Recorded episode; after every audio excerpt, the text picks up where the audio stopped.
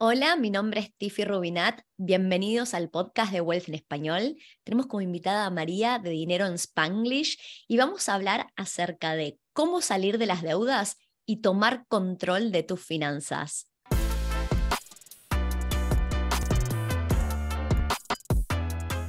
Bienvenida María, ¿cómo andás? Hola Tiffy, gracias, súper bien y gracias por la invitación. Me encanta que estés acá y Voy a arrancar. Primero pensábamos que estabas en Puerto Rico y después nos contaste que en realidad estás en Estados Unidos hace 10 años. ¿Puedes darnos una pequeña introducción acerca de quién sos y dónde estás y a qué te dedicas? Yo soy María, la creadora y la host del podcast de Dinero en Spanglish. Me pueden encontrar en todas las redes sociales y el podcast donde escuchan sus podcasts. Actualmente vivo en Carolina del Norte con mi familia. Somos originalmente mi esposo y yo de Puerto Rico. En el 2006 nos mudamos a Miami, en el 2013 a Carolina del Norte. Así que llevamos un rato más en Estados Unidos, pero aquí estamos ahora con la familia. Tenemos dos niños, un varón y una niña. ¿Con, ¿con qué edad llegaste a Estados Unidos? 26. Ok. Y solo para tener un poco de contexto, porque tanto vos como yo hemos migrado a otro país, ¿qué te llevó a migrar? El trabajo. Mi trabajo en Puerto Rico, me dijo María, vamos a mudar la oficina a Miami, eh, las funciones de contabilidad y finanzas, y te queremos traer a ti. Y yo estuve un rato buscando trabajo en Puerto Rico, pero no encontraba nada. Un con bachillerato, maestría, se me hacía súper difícil conseguir trabajo. Me dieron un aumento de salario que yo pensaba que era mucho dinero para vivir. No lo era, era una porquería para vivir en Estados Unidos. Pero de todas maneras dije que sí, me lancé y por ahí empezó la historia en Estados Unidos.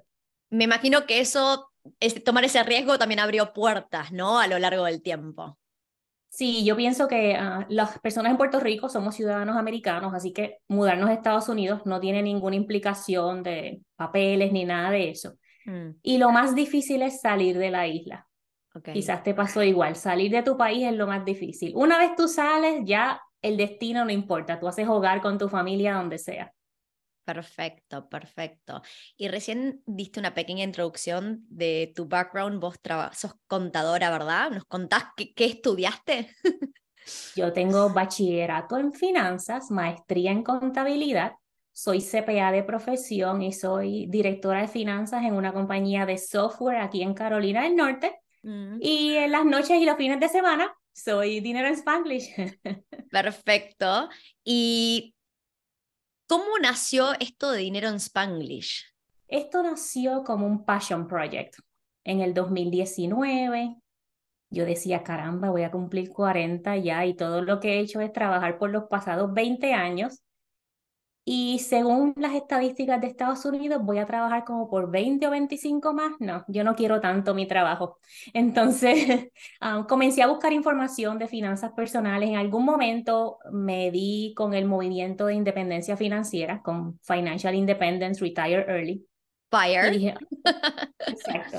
Esto me gusta, esto suena bien, tú sabes. Este, y entonces, el primer libro que escuché fue Dave Ramsey. Okay que muchos de nosotros comenzamos por ahí, pero llega un punto que el Señor no encaja con el movimiento de Fire. Entonces yo llegué a casa, me fui de un road trip con los nenes, llegué a casa, volví y le dije a mi esposo, tenemos que hacer algo diferente.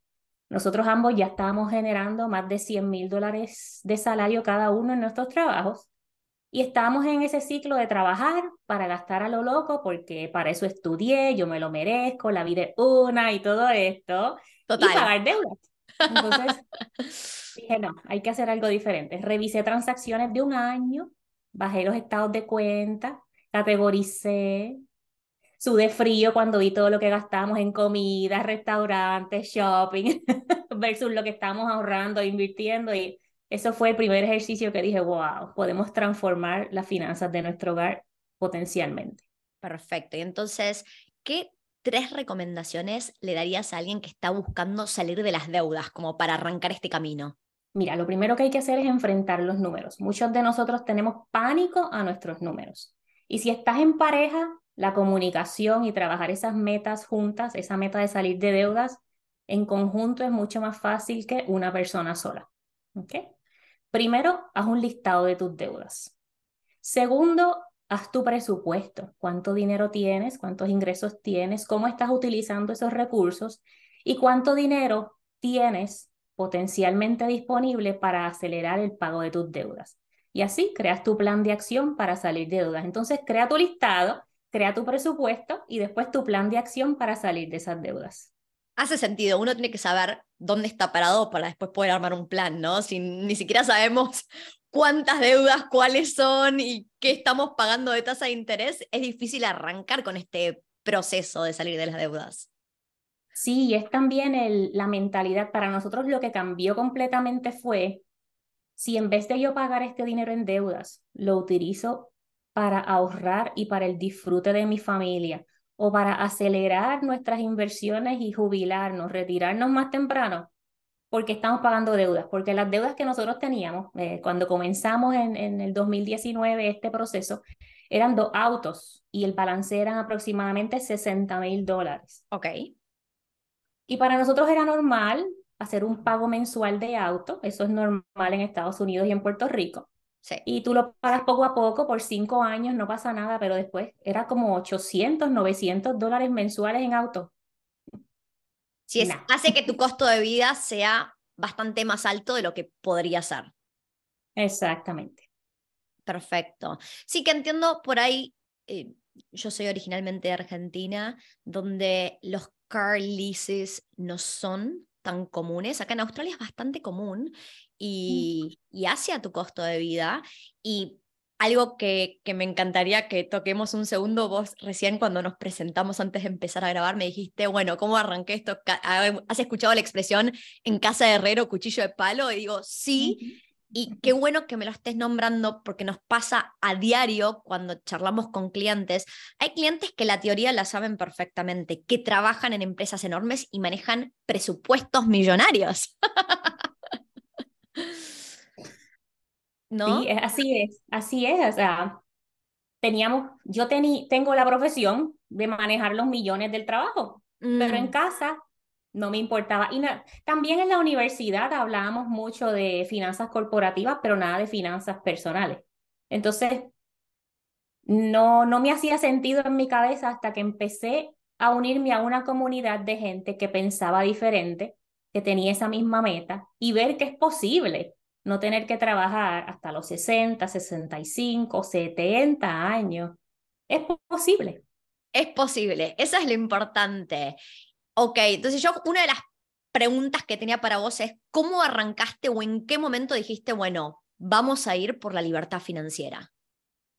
Sí, fue ese, ese cumpleaños 39, casi 40. Ok.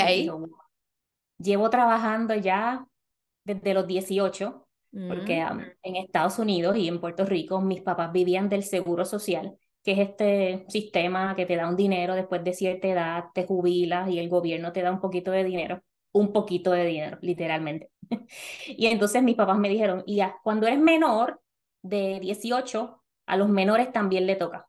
Por mi papá, yo, yo nací cuando mi papá tenía 60 años. Entonces, pues ya cuando yo tenía 18, papá recibía su seguro social y ahí me tocaban 300 dólares. Ese cumpleaños 18, mis papás me dijeron, se acabó el seguro social, tienes que irte a trabajar. Así que de los 18 y 3 semanas yo estoy trabajando full time, mm. a tiempo completo. Y entonces a los 39 dije, ya llevo 20 años plus trabajando, yo no quiero trabajar 25 más. ¿Qué tengo que hacer? Y con mi esposo reconociendo que tenemos buenos salarios, somos gente inteligente, caramba, y podemos enfocarnos en esta meta, hicimos ese plan y vamos en ruta a retirarnos a los 50. O sea, un, plan a 10 años, ¿no? Súper realista, se puede, se puede, perfecto. Y si hay alguien que nos está escuchando del otro lado y dice, suena interesante esto de la libertad financiera y quiero hacer algo al respecto, no sé cómo arrancar, ¿qué recomendación le darías a esa persona? Reconoce que sí lo puedes hacer. Tienes que comenzar. Si tú quieres arrancar, si tú estás escuchando a Wealthy o me estás escuchando a mí, ya tú tienes la curiosidad, no hay de otra. Tú puedes hacerlo, ¿ok? A veces el, a veces el problema o el bloqueo es tengo pocos ingresos o gasto mucho y entonces ambas cosas tienen solución. Mm. Tienes que comenzar a crear tu plan, para comenzar a tratar esas metas poquito a poco. Quizás tu primera meta es ahorrar dinero porque no tienes ahorro. Esos ahorros que te dan un poquito de paz mental. Quizás tu otra meta es salir de las deudas porque los intereses te vuelven loca o loco o tienes muchas tarjetas de crédito. Entonces, esa es otra meta que te puedes hacer. Ponle fecha a tus metas y automatiza tus procesos. Tú puedes automatizar los pagos de deudas, puedes automatizar los ahorros, puedes automatizar las inversiones para que el dinero se vaya solito y no tengas ni que pensarlo. Perfecto, me encantó, me encantó. Voy a hacerte una pregunta, María, que se me acaba de ocurrir. Vos acabas de decir que tenés una familia, tenés hijos, ¿verdad? Sí, dos. ¿Y a qué edades tienen tus hijos? 14 y 6. Ok, me imagino que es importante para vos la educación financiera de tus hijos, ¿verdad? Sí. Y entonces, yo, todavía no tengo hijos y este tema no lo hemos tratado tanto en el podcast, pero para alguien que está escuchando y que tiene hijos y que quiere transmitirle algún concepto esencial y básico para que empiecen a tomar conciencia y, a crecer su educación financiera. ¿Qué, ¿Qué haces vos con tus hijos? ¿Qué, qué, qué podés recomendarle a aquella persona que quiere transmitirle algo bueno a sus hijos? Hay que incluirlos en las finanzas de la casa. Hay que comenzar las, conversaciones positivas sobre dinero. Los niños perciben cuando los adultos estamos en estrés porque no podemos pagar las cuentas, porque nos llaman los cobradores, porque no hay gasolina para el carro. Los niños perciben todo ese estrés. De la misma manera, podemos cambiarle ese mensaje a los niños de que, ok, este es el presupuesto del supermercado, o este es el presupuesto para um, las comidas afuera, o este es el presupuesto para la vuelta a la escuela, el back to school ayúdame a manejar este presupuesto. Los niños saben el dinero. El mío, si lo dejan, cobra, compra todas las semanas un Xbox gift card para jugar en línea. Pero él ya sabe que ese dinero sale de su cuenta, así que ya no quiere Xbox gift cards, porque él invierte su dinero y él ve las inversiones, como tiene unos cuantos miles de dólares a ellos, si los sacas para comprar, es tu dinero. Entonces, incluyelos en esas conversaciones, incluyelos también en la, en la creaciones de metas. Nosotros tenemos en casa un bucket list familiar de viaje. Ok.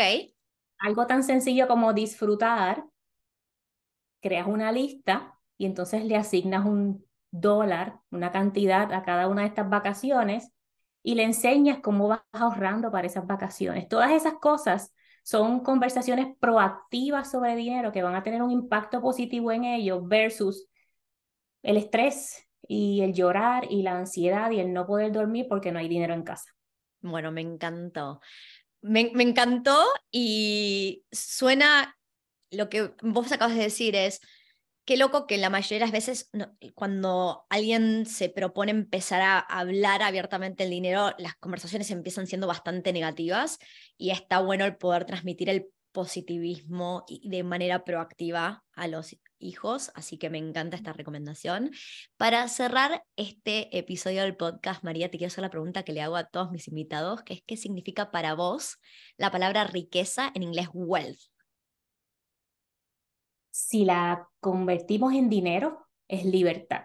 Si la mm. convertimos en salud, es paz y libertad también. Ok, perfecto. Paz y libertad. O sea, cuando dijiste si la convertimos en dinero es libertad, entonces lo que vos estás queriendo decir es que no suena que el dinero compra cosas materiales, sino que compra tu libertad. Es libertad y la capacidad de tomar decisiones, las decisiones que tú quieras. Perfecto, me encantó, me encantó. María, muchísimas, muchísimas gracias por tu tiempo, por recomendaciones. Si las personas te quieren encontrar en redes sociales, ¿cómo te pueden encontrar? Me encuentran como Dinero en Spanglish en TikTok, en Instagram, en, en Threads, es la última aplicación de... Threads. Esta misma. ¿Ya estás en Threads? También. Me encanta. Estoy en, todos lados. Perfecto, me encanta. Esto abre una nueva temática. Yo a veces em, soy muy pro embrace change y adaptarse al cambio y las nuevas tendencias. Todavía no abrí cuenta en Threads. Y ahora que estamos charlando de esto, para las personas que nos están escuchando, los invito a que nos dejen un like si disfrutaron del episodio y si están mirándolo en YouTube, en los comentarios Quiero saber quienes ya son parte de la comunidad de Threads, porque esta es una nueva temática. Ya sabemos que María lo es, yo estoy a punto de hacerme una cuenta, pero me interesa saber quién de nuestra audiencia ya está en Threads. María, muchísimas, muchísimas gracias y ojalá que nos estemos viendo de acá a un tiempo y que podamos compartir o que ya lograste la libertad financiera antes de los 10 años o que estás muy cerca de hacerlo. Así será. Gracias. Hasta luego. Gracias por escuchar el podcast de Wells en Español. Nos encanta cuánto te ha impactado este podcast y por eso te pedimos que por favor no te lo guardes. Estamos queriendo crecer la comunidad global de inversores latinos y tu reseña de cinco estrellas en la plataforma de podcast donde nos estás escuchando nos ayuda a que otras personas puedan encontrar este podcast para adquirir conocimiento y empezar a invertir. Desde Wealthy te queremos agradecer por tu apoyo. Realmente es un honor ser parte de tu camino de inversión.